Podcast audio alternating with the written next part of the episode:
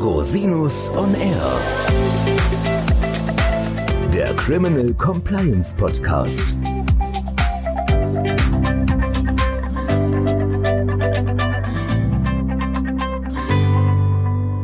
Herzlich willkommen zum Criminal Compliance Podcast. Schön, dass Sie wieder eingeschaltet haben. Mein Name ist Christian Rosinus und unser heutiges Thema ist Compliance in Familienunternehmen.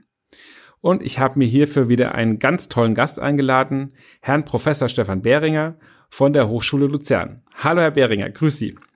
Hallo, Herr Rosinus. Herr Behringer, vielleicht stellen Sie sich mal ganz kurz vor. Sie haben ja schon viel gemacht und einen ganz spannenden Lebenslauf vorzuweisen. Vielleicht erklären Sie unseren ZuhörerInnen mal, was Sie so tun, wie Sie zum Thema Compliance kommen. Ich habe tatsächlich eine Mischung aus praktischer und wissenschaftlicher Erfahrung. Ich war von 2006 bis 2009 Chief Compliance Officer bei Olympus Europa, der Europazentrale des japanischen Elektrounternehmens mit Sitz in Hamburg. Zu einer Zeit, als Compliance gerade aktuell wurde, da war der Siemens-Korruptionsskandal und man hat angefangen, eine Compliance-Abteilung aufzubauen. 2009 bin ich dann an die Hochschule gewechselt und habe mich dort immer beschäftigt mit Controlling und Compliance. Seit vergangenem Jahr bin ich in Luzern an der Hochschule am Institut für Finanzdienstleistungen Zug, dem IFZ. Dort leite ich das Kompetenzcenter Controlling mache aber nach wie vor in Forschung und Lehre viele Dinge zu Compliance, bin unter anderem Chefredakteur der Zeitschrift Risk Fraud Compliance, wo Sie auch im Beirat sind, Herr Rosinus, und beschäftige mich somit weiterhin ganz viel mit Compliance und berate auch Unternehmen, gerade auch Familienunternehmen und kleine und mittlere Unternehmen, die sich auf den Weg machen wollen, Compliance in ihren Unternehmen zu etablieren. Ja, super. Und Sie haben ja auch sehr viel auch veröffentlicht und geforscht zum Thema Familienunternehmen und Compliance. Und deswegen sind Sie natürlich perfekt für unser heutiges Thema. Fangen wir doch gleich mal an. Also, was bedeutet denn Compliance für Familienunternehmen? Welchen Stellenwert genießt denn Compliance bei Familienunternehmen? Ich glaube, dass es sehr, sehr unterschiedlich ist. Es kommt sehr darauf an, was man schon für Erfahrungen damit gemacht hat. Es ist meistens so, dass Familienunternehmen erst auf die Idee kommen, Compliance einzuführen, sich damit zu befassen, wenn irgendetwas passiert ist. Und dann sind sie meistens sehr, sehr gut da drin und sehr beschäftigen sie sich damit, wie man es perfekt umsetzen kann, haben sehr ausgefeilte Compliance-Systeme, aber es ist häufig ein Anlass, der dort ist. Und ein Unternehmen hier aus Hamburg, eine Bauunternehmung, die Peter Ahrens Bauunternehmung, das ist das erste Unternehmen, was zertifiziert ist nach dem Hamburger Compliance-Zertifikat, was von der Handelskammer ausgegeben wird. Das ist so eine typische Geschichte, wie Unternehmen zu Compliance kommen. Der Unternehmer erzählt das selber in verschiedenen Vorträgen. Sie verraten also keine Geheimnisse. Genau, ich verrate keine Geheimnisse. Der hat abends im Fernsehen das Hamburg-Journal geguckt, das ist das Lokalfernsehen, und hat einen Bericht gesehen über ein Bauunternehmen, wo offensichtlich die Arbeiter auf der Baustelle nicht nach Sozialstandards beschäftigt waren. Und wurde ihm immer klarer, dass es eine von seinen Baustellen war. Und am Ende wurde es dann ganz klar, als dieses Schild, wo dann der Generalunternehmer gezeigt wird, sein Unternehmen darstellte. Und das spricht viel für zum Thema Reporting, intern Reporting. kennt man gleich Verbesserungsbedarf in den Prozessen, wenn man von einem eigenen Verfahren aus der Presse erfährt. Ganz genau, aber es waren, wie das im Bau halt so üblich ist, ein Subunternehmen. Ja, aber die Konsequenz daraus war, er wusste gar nicht, wer eigentlich auf seinen Baustellen arbeitet und ob dort die Compliance-Regeln eingehalten werden oder nicht. Das hat ihn dazu geführt, ein wirklich sensationell gutes Compliance-System für ein kleines, mittelständisches Bauunternehmen aufzustellen, aber hat auch ihm gezeigt, weil dann am nächsten Tag eigentlich eine Vertragsunterzeichnung anstand, wo der Auftraggeber erstmal gesagt hat, jetzt erstmal langsam, wir warten mal, was dabei rauskommt. Und insofern war das so ein typischer Anlass, sich mit Compliance mal ausführlich zu beschäftigen. Mhm. Ja, das ist auch meine Erfahrung. Also wir vertreten ja auch viele Familienunternehmen aller Größe und Couleur sozusagen. Und ganz häufig ist es so, dass ein Anlass, der dann meistens auch zu unserer Beauftragung führt, bei einem Verfahren dazu führt, dass später dann sozusagen die Prozesse auch nachgezogen werden.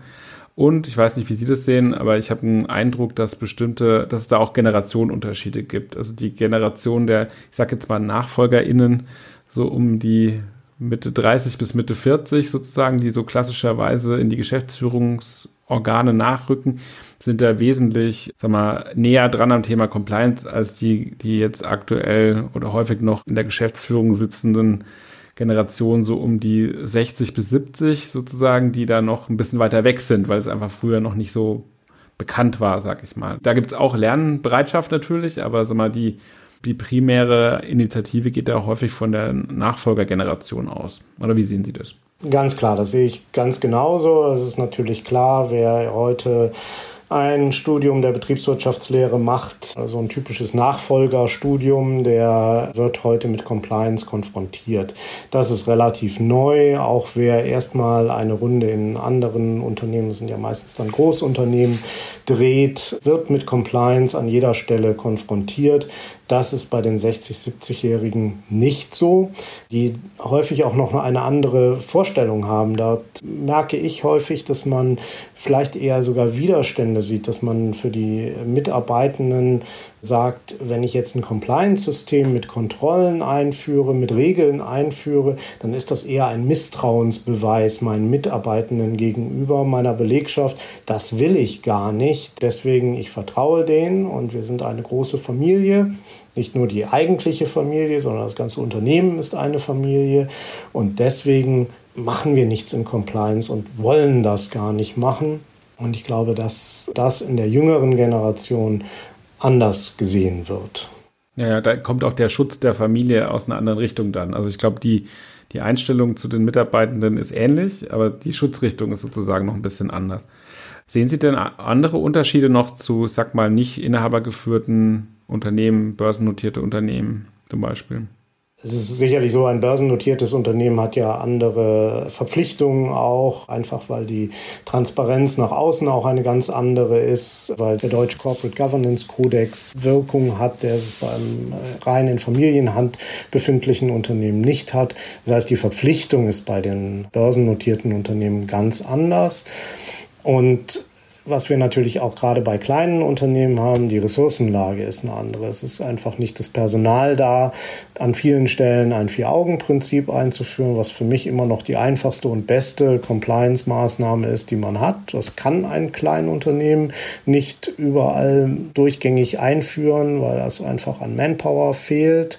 Job Rotation funktioniert nicht. Also viele einfache Dinge, die ein Großunternehmen machen kann, das kann ein kleines Familienunternehmen nicht machen.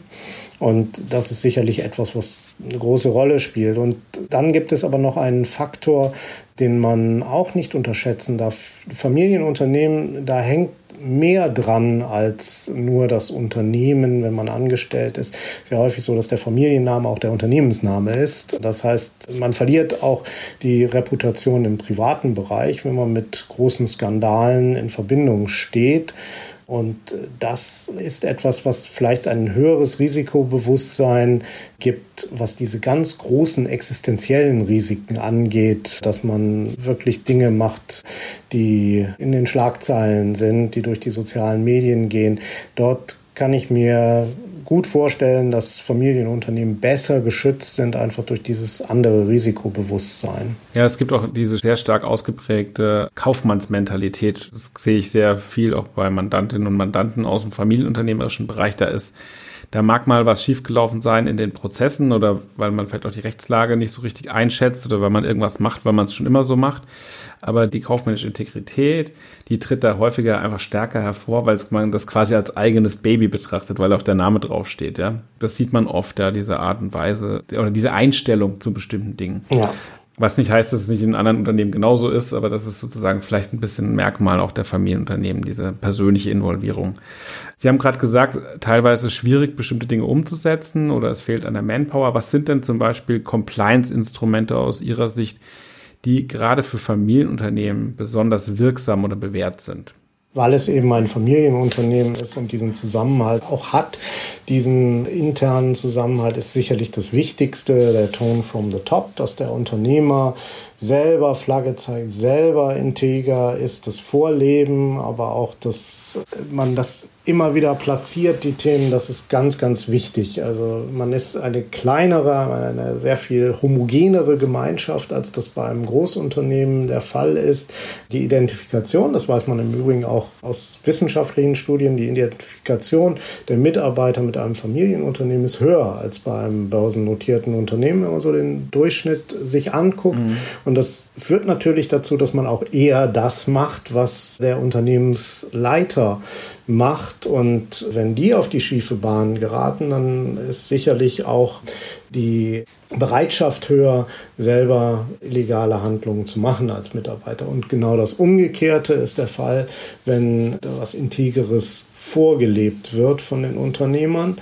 Und deswegen ist das, glaube ich, ganz, ganz wichtig und auch deutlich besser umsetzbar als beim Großunternehmen. Bei dem Unternehmen, bei dem ich gearbeitet habe, Olympus zehn Jahre lang, hat einer der Geschäftsführer mal gesagt, er kann ja gar nicht so viel machen an den Mitarbeitern. Er kann dafür sorgen, dass das Gehalt pünktlich da ist und dass die Kantine gut ist. Und sonst hat er gar nicht so viel Einfluss auf jeden einzelnen Mitarbeiter einzuwirken. Und das spielt natürlich auch hier eine Rolle. Das ist beim Familienunternehmer deutlich anders. Ja, also teile ich die Einschätzung Tone from the Top ist ohnehin auch, glaube ich, empirisch das wirksamste Compliance-Mittel sozusagen, also weit vor allem anderen. Wenn das funktioniert, dann braucht man gar nicht so viele Richtlinien schreiben. Solange man das soziale System Unternehmen sozusagen auf Integrität, ich sag mal, getrimmt hat oder da eine entsprechende Motivation im Hinblick auf Integrität funktioniert, ist sozusagen gar nicht erforderlich, so viele andere Maßnahmen noch zu ergreifen oder man kann da, muss da nicht so einen erhöhten Aufwand betreiben. Ist ja auch eine finanzielle Frage. Vielleicht auch das nochmal, also die finanziellen Ressourcen, das hängt natürlich sehr stark vom jeweiligen Unternehmen ab. Da, es gibt ja Familienunternehmen, die sind wirtschaftlich viel stärker als die meisten börsennotierten Unternehmen. Aber häufig ist es so, gerade der Mittelstand hat natürlich weder die finanziellen Ressourcen noch die personellen Kapazitäten. Wie gelingt es denn zum Beispiel mit, ich sag mal, mit dieser Knappheit umzugehen? Also was ist da sozusagen ein gutes Mittel? Also hier muss man natürlich unterscheiden. Das gibt äh, sehr, sehr große Familienunternehmen. Wenn man Absolut. die Definition anlegt, ist VW ein Familienunternehmen, ist Henkel ein Familienunternehmen. Ganz, ganz viele DAX-Unternehmen gehören dazu. Für die trifft das sicherlich nicht zu. Aber für die Kleinen ist es so, dass man viele Dinge machen kann, Regeln machen kann, miteinander reden kann, dass man ein offenes Ohr hat, die erstmal gar nicht so viel kosten und dass man irgendwie auch einen Ansprechpartner im Unternehmen haben muss, als Compliance Manager, Compliance Officer, wie auch immer man ihn nennen möchte, der ansprechbar ist für die Mitarbeiter. Das wäre eine Investition, die einem Unternehmen ab einer gewissen Größenordnung, wo ein Unternehmer das nicht mehr selber kontrollieren kann, sicherlich gut zu Gesicht stehen würde würde. Und da, das wäre der Ansprechpartner, den ein Mitarbeiter befragen kann, wenn er selber nicht mehr weiter weiß. Weil Sie haben es ja in dem Gespräch schon gesagt, häufig ist es eben auch die Unwissenheit. Ein Familienunternehmen verfügt nicht über eine Rechtsabteilung und da fehlt es dann einfach auch an dem Wissen, was man darf, was man nicht darf. Und dafür bedarf es einem Ansprechpartner, der dann vielleicht die Frage weitergibt, aber der zentral zur Verfügung steht für Fragen. Und diese Investition würde ich jedem Unternehmen raten, ab einer gewissen Größenordnung, ab einer gewissen Branche, man kann sagen ab 50 Mitarbeitern, wenn es eine stark risikobehaftete Branche ist, vielleicht auch ein bisschen früher, dass man jemanden im Unternehmen hat, der sich darum kümmert und der sich auch darum kümmert, zu beobachten, was sich an Gesetzen ändert, was relevant ist, wie man es umsetzt. Das ist, glaube ich, etwas Wichtiges. Aber unter dieser Ebene lässt sich relativ viel machen, was nicht besonders teuer ist, was man einfach durch Miteinander reden, durch Tone from the Top, durch, auch durch die soziale Kontrolle in, im Unternehmen selbst, dass sich die Mitarbeiter untereinander nicht kontrollieren im Sinne von ausspionieren, sondern dass sie miteinander über Probleme sprechen, das berühmte Vier-Augen-Prinzip. Das kostet alles nicht so viel. Insofern gibt es viele Lösungen, ja, die nicht viel ist, kosten. Ja, also das ist natürlich ein ganz wichtiges Thema, sozusagen auch diese soziale Kontrolle, nennen wir es mal, untereinander. Und ich finde auch diese Risikoorientierung ist sehr wichtig. Gerade wenn man nicht unbegrenzte Ressourcen hat, ist es umso wichtiger, seine Risiken zu kennen und risikoorientierte Maßnahmen zu ergreifen. Ich habe schon Fälle gesehen, da wurden bei 1000 Mitarbeitern wurden Schulungen durchgeführt nach US-amerikanischem Korruptionsrecht, aber nicht nach deutschem Korruptionsrecht, obwohl man gar keine Risikoexposition hatte in, der, in dem Bereich. Das ist natürlich dann rausgeworfenes Geld. Also in solchen Fällen ist es tatsächlich, glaube ich persönlich, auch ganz wichtig, nochmal genau seine Risiken zu analysieren. Und dann hängt dann auch von der Unternehmensgröße ab, ob man da jetzt eine Person quasi Vollzeit abstellen muss oder ob man quasi Teilzeitfunktionen verteilen kann. Aber mein Petitum ist da immer risikoorientiert arbeiten kann ich nur unterstützen. Also was ich an, bei Familienunternehmen sehe, ist bei dem besagten Bauunternehmen kommt das Ganze aus, sehr stark aus dem Arbeitsschutz, weil es eben beim Bau ein wahnsinnig großes Risiko ja. ist. Es gibt ein anderes Unternehmen, da kommt das aus dem Qualitätsmanagementsystem, weil die aus dem medizinischen Bereich kommen, wo das das ganz wichtig ist. Man kann es also auch sehr häufig in bestehende Managementstrukturen integrieren, ein Compliance-Management-System weil je nach Branche eben auch schon vorhanden sind, diese Managementsysteme. Und Sie haben völlig recht, am Anfang muss man sich angucken, was sind denn tatsächlich die relevanten Risiken und die muss man adressieren. Machen wir nochmal ein konkretes Beispiel. Wenn ich jetzt Familienunternehmerin bin, bin Geschäftsführungsorgan und möchte den Tone from the Top stärken, was sind da für Schritte? Welche Schritte kann so jemand gehen? der erste Schritt, den sollte man selbstverständlich schon vorher getan haben, nämlich selber sich integer verhalten. Denn das muss man immer sehen. Die Mitarbeiter beobachten extrem genau, was der Vorgesetzte macht, was der Unternehmer macht. Wieder die Geschichte aus meinem alten Unternehmen. Wir haben einen Verhaltenskodex eingeführt und dort stand natürlich drin, dass ein Amtsträger keine Geschenke bekommen darf, eine Selbstverständlichkeit. Dann kam aber der Hamburger Bürgermeister und es sollte verkündet werden, wie viele neue Stellen geschaffen werden in Hamburg. Und dann hat man ihm einfach das neue Kameramodell in die Hand gedrückt, damit es bei der Pressemeldung irgendwie gut verkauft wird. Aber natürlich war dann am Ende nur geliehen, aber war natürlich ein Desaster für die Einführung so eines Verhaltenskodex und wurde dann aufgelöst, indem man sich per Mail der CEO entschuldigt hat. Und ähm, dann konnte man damit wieder umgehen. Und das ist natürlich im Familienunternehmen, wo das noch enger ist und wo der Unternehmer mit seinem Namen dafür steht, äh, noch viel wichtiger. Also das ist der aller, aller wichtigste Schritt. Ohne die geht auch gar nichts. Und dann ist, denke ich, wichtig, dass im persönlichen Gespräch, in den Organen, Medien, die ein äh, Familienunternehmen hat, auch immer wieder zu erwähnen. Es ist keine Selbstverständlichkeit, integer zu handeln, sondern das muss man jeden Tag auch neu ein Stück weit erfinden, weil die Herausforderungen auch jeden Tag neu sind. Ja, und das Incentivieren von integren Verhaltensweisen ist, glaube ich, auch ein ganz wichtiger Punkt, dass man lobt. Ne? Da haben Sie völlig recht. Und damit es nicht zu Nachteilen führt. Ich denke an den Vertriebler, der auf einen Auftrag verzichtet, wo er noch ein bisschen was unter der Hand bezahlen müsste. Der darf dadurch keinen Nachteil haben. Genau. Ja, jetzt stehen viele Familienunternehmen natürlich vor der Frage, mache ich alles richtig? Also habe ich genug getan? Es gibt ja jetzt auch Bestrebungen zu Zertifizierung. Es gibt ja den neuen ISO-Standard, der 37301-Standard. Was glauben Sie, wird sich das sozusagen durchsetzen? Also Zertifizierungen gibt es ja schon lange, es gibt auch viele. Es gibt von Branchenverbänden welche, es gibt den IDW-Prüfungsstandard, es gibt das Vorgängermodell, den ISO 19600. Mit beteiligt war ich an dem Standard in Hamburg von der Handelskammer, Hamburger Compliance Standard, der sich gerade auch an KMUs wendet. Ich glaube, dass sich Zertifizierungen durchsetzen werden, einfach weil es ein Zeichen ist und weil ja auch zum Beispiel im Entwurf vom Verbandssanktionengesetz immer wieder gesagt wird, es hilft bei der Bemessung von Bußen, wenn man ein Compliance-Management-System hat und das kann man eben mit einem Zertifikat nachweisen. Insofern glaube ich, dass Zertifikate an Bedeutung gewinnen werden und der ISO-Standard ist eigentlich idealtypisch dafür. Das wissen wir aus dem Qualitätsmanagement. Wenn einer das anfängt, dann verbreitet sich das und das ist international kompatibel, weil ein, auch ein Problem gerade für viele Mittelständler ist ja, dass man von den großen Kunden Compliance-Klauseln vorgesetzt bekommt und auch dort könnte es ja helfen, wenn man ein Zertifikat hat. Also das wird sich weiter durchsetzen.